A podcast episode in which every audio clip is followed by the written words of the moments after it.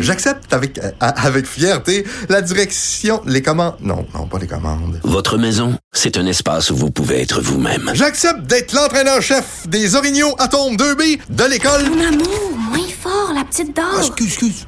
Tu parles à qui? Elle mérite d'être bien protégée. Et vous méritez d'être bien accompagné. Trouvez la protection la mieux adaptée à votre maison avec Desjardins Assurance et obtenez une soumission en quelques clics sur desjardins.com. Protégez vos dépôts, c'est notre but. La SADC protège vos dépôts dans les institutions fédérales, comme les banques. L'AMF les protège dans les institutions provinciales, comme les caisses. Oh, quel arrêt! Découvrez ce qui est protégé à vos dépôts sont protégés.ca.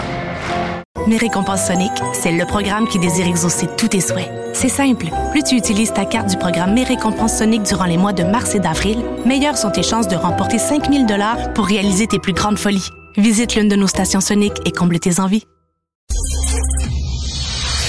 Oublions jamais de placer les choses en perspective. Ça aurait dû être une grande célébration. C'est quand même gros ce qu'on évoque là. Très significatif pour bien comprendre tout ce qui s'est passé. Un professeur, pas comme les autres.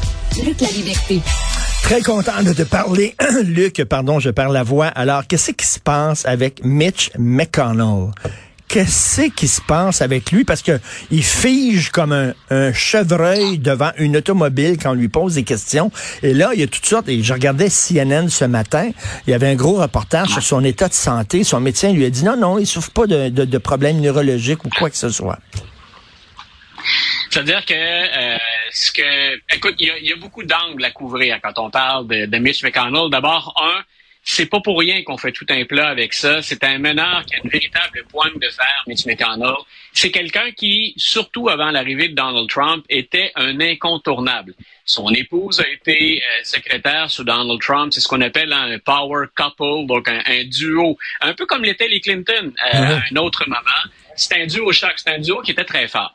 Maintenant, M. McConnell, comme beaucoup d'autres meneurs sur la colline parlementaire, euh, c'est quelqu'un qui est là depuis très longtemps. La moyenne d'âge au Congrès américain, quand on parle de la Chambre des représentants et du Sénat, elle a rarement été aussi élevée que ça.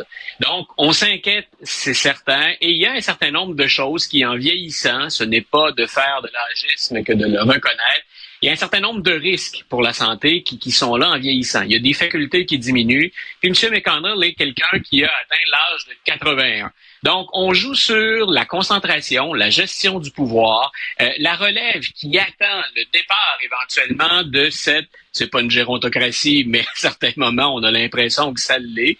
Donc, euh, et on a bien sûr M. McConnell qui, un peu comme Joe Biden de l'autre côté, mmh. ben, souffre de problèmes euh, de santé, ou à tout le moins, ils ont ralenti la cadence, ils ont ralenti le rythme. Maintenant, je suis pas neurologue, je suis pas médecin, je suis pas expert dans le domaine, mais ce qu'on entend, c'est que M. McConnell, ce ne serait pas attribuable à son âge avancé forcément euh, ce qui s'est produit. Il a fait une chute assez grave, commotion cérébrale, puis on dit ben c'est le genre d'épisode qui peut survenir après une telle chute. N'empêche euh, qu'on soit sympathique ou pas à l'égard des républicains ou à l'égard de Mitch McConnell, ça ramène cette question-là sur le tapis. Mais... Où est le leadership républicain? Qui peut lui succéder? Puis je te laisse me relancer après. De l'autre côté, ça devient très difficile d'attaquer l'âge de Joe Biden à, à 80 si on a un meneur au Sénat qui, euh, maintenant, dans, la, dans les perceptions, c'est là tout le problème, euh, a l'air également d'avoir, entre guillemets, fait son temps. Est-ce que tu peux comprendre les jeunes Américains qui disent, là, là, le prochain leader du pays va prendre des décisions euh, qui vont nous engager, nous, euh, lui, il sera peut-être pas là dans quatre ans. Là. Ils vont peut-être mourir dans quatre ans. Ils vont être séniles dans quatre ans. Puis là, c'est nous qui vont devoir euh, euh, vivre avec les résultats de ces décisions-là. Est-ce que je sais pas, est-ce que l'âge va devenir un, sujet de conversation et de débat aux États-Unis? Moi, je pense que ça l'est déjà, Richard. Quand on fait le tour des, des médias américains, et ce, et ce depuis l'élection de Joe Biden, déjà au moment où il dépose sa candidature, où on sait qu'il va être sur les rangs en 2020, on a mentionné cette question-là. Il y a d'autres politiciens ou politiciennes, je pense à la démocrate Dianne Feinstein, qu'on est à toute fin pratique obligé de sortir du Sénat alors qu'elle peine à reconnaître des membres de son entourage ou qu'elle est incapable de se rappeler d'un discours qu'elle a sous les yeux.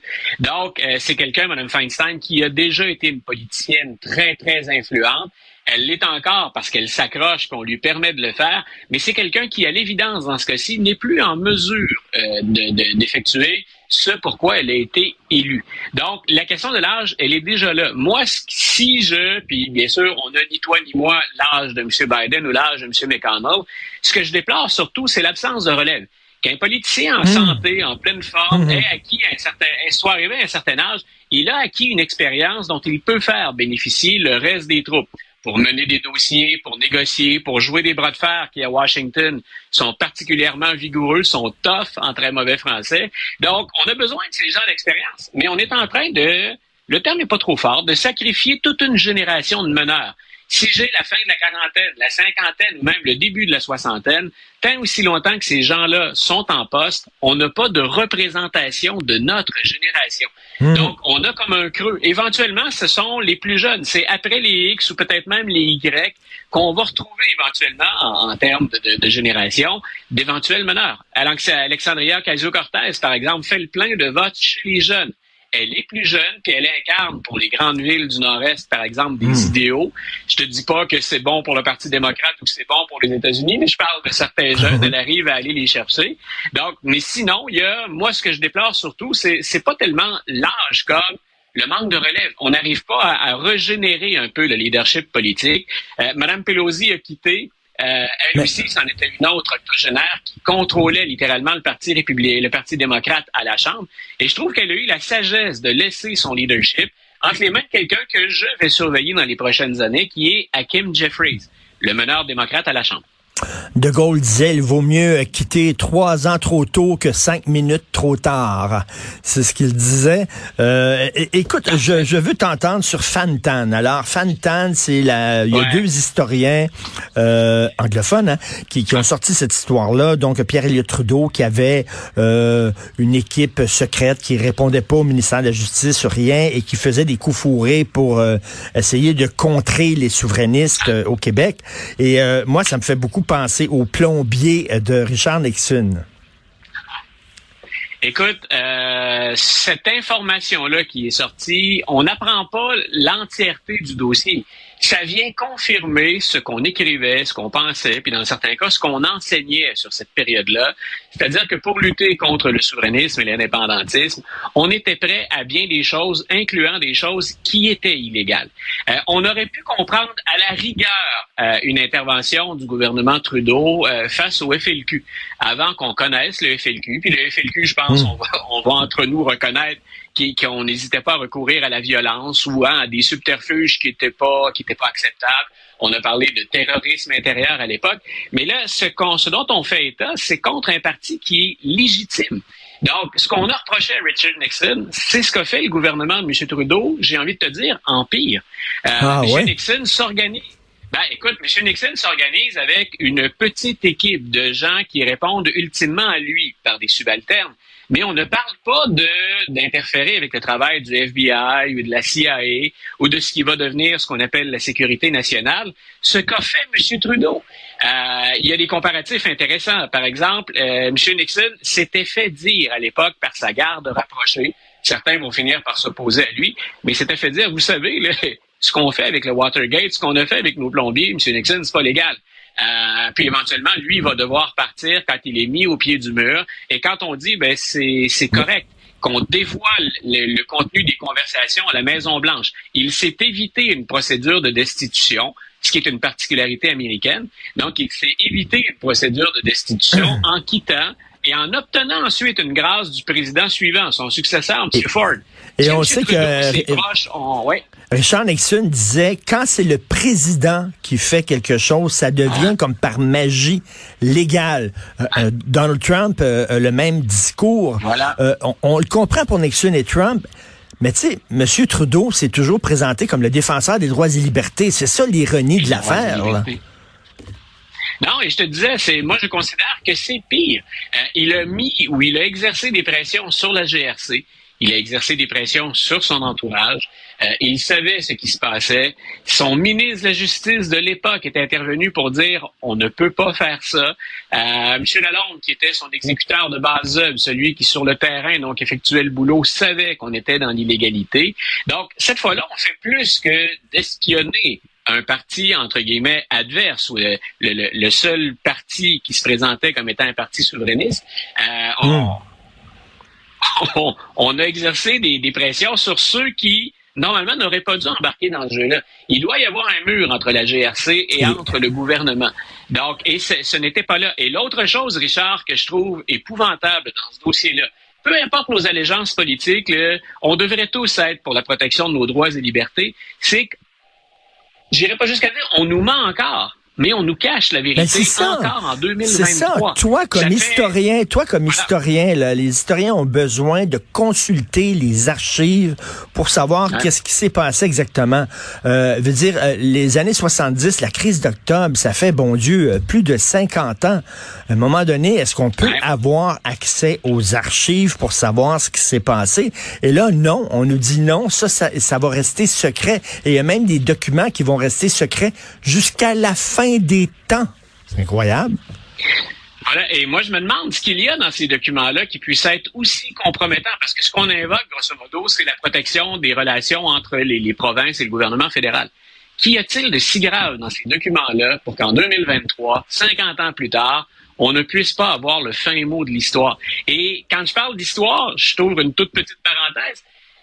Il y a certains de nos auditeurs, toi ou moi, on a peut-être déjà allé au Musée canadien d'histoire et au Musée canadien de la guerre. Si on va au Musée canadien oui. de la guerre à Ottawa, on, on parle des, des- des- des premières guerres entre les Premières Nations, puis on s'en vient jusqu'aux dernières opérations canadiennes. Arrêtez-vous un moment pour lire comment on a décrit la crise d'octobre. Hein? C'est plutôt chaste. C'est plutôt chaste. On met l'accent sur quelqu'un qui était un démineur et bon, ben reconnaissons-le, c'est un travail qui est épouvantable et qui est quelqu'un qui met sa vie en jeu. Mais vous allez voir que c'est, c'est- on a vraiment entre guillemets la version, la version soft, chaste des événements, plutôt que de mettre l'accent sur ce qui est un détournement de pouvoir. Quand je dis que c'est pire que le Watergate, les États-Unis c'est plus gros que le Canada. Mais j'ai toujours dit, quand on regarde la séparation des pouvoirs, Ben oui. le président américain a moins de pouvoir aux États-Unis dans le système que le premier ministre ici.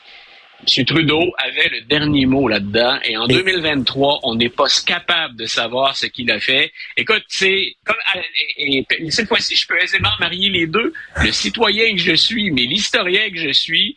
Dans les deux cas, écoute, faut, faut, faut exiger des comptes et demander Et- à ce qu'on rende ces documents-là à la population. Et quand il y a un journaliste qui a abordé M. Trudeau euh, dans les années 70 et qui a dit jusqu'où vous êtes prêt à aller pour défendre l'unité du Canada, Voilà. et que Trudeau le regardait en souriant puis a dit Just watch me, on a pris ça Just un peu comme me. un, comme un gag, comme un bon, c'est ça, mais non, il était vraiment sérieux. Just watch me en disant je suis prêt à aller très loin. 50 ans plus tard, on a encore des confirmations de ce qu'il était prêt à faire et c'était, ben, euh, c'est M. Trudeau, il était parfaitement bilingue, mais sky is the limit. Il n'y avait rien qu'on n'allait pas euh, s'empêcher de faire pour être en mesure de préparer à l'avance une réponse euh, au Parti québécois euh, et aux souverainistes. Et je répète, ça va au-delà des allégeances politiques. Peu importe pour qui vous avez voté à l'époque ou maintenant, c'est le genre de choses qu'on ne devrait pas tolérer dans une démocratie. Luc, on te laisse aller parce que tu as un cours. Euh, Tu vas leur euh, parler de quoi aujourd'hui et là à tes, à tes étudiants? Sérieusement, de ça, je commence toujours Hein? par l'actualité pour revenir dans le temps. Mon premier sujet avec eux aujourd'hui, c'est Fantan et M. Trudeau. Wow! Est-ce que je peux assister à ton cours, s'il te plaît? Ce serait le fun. ça.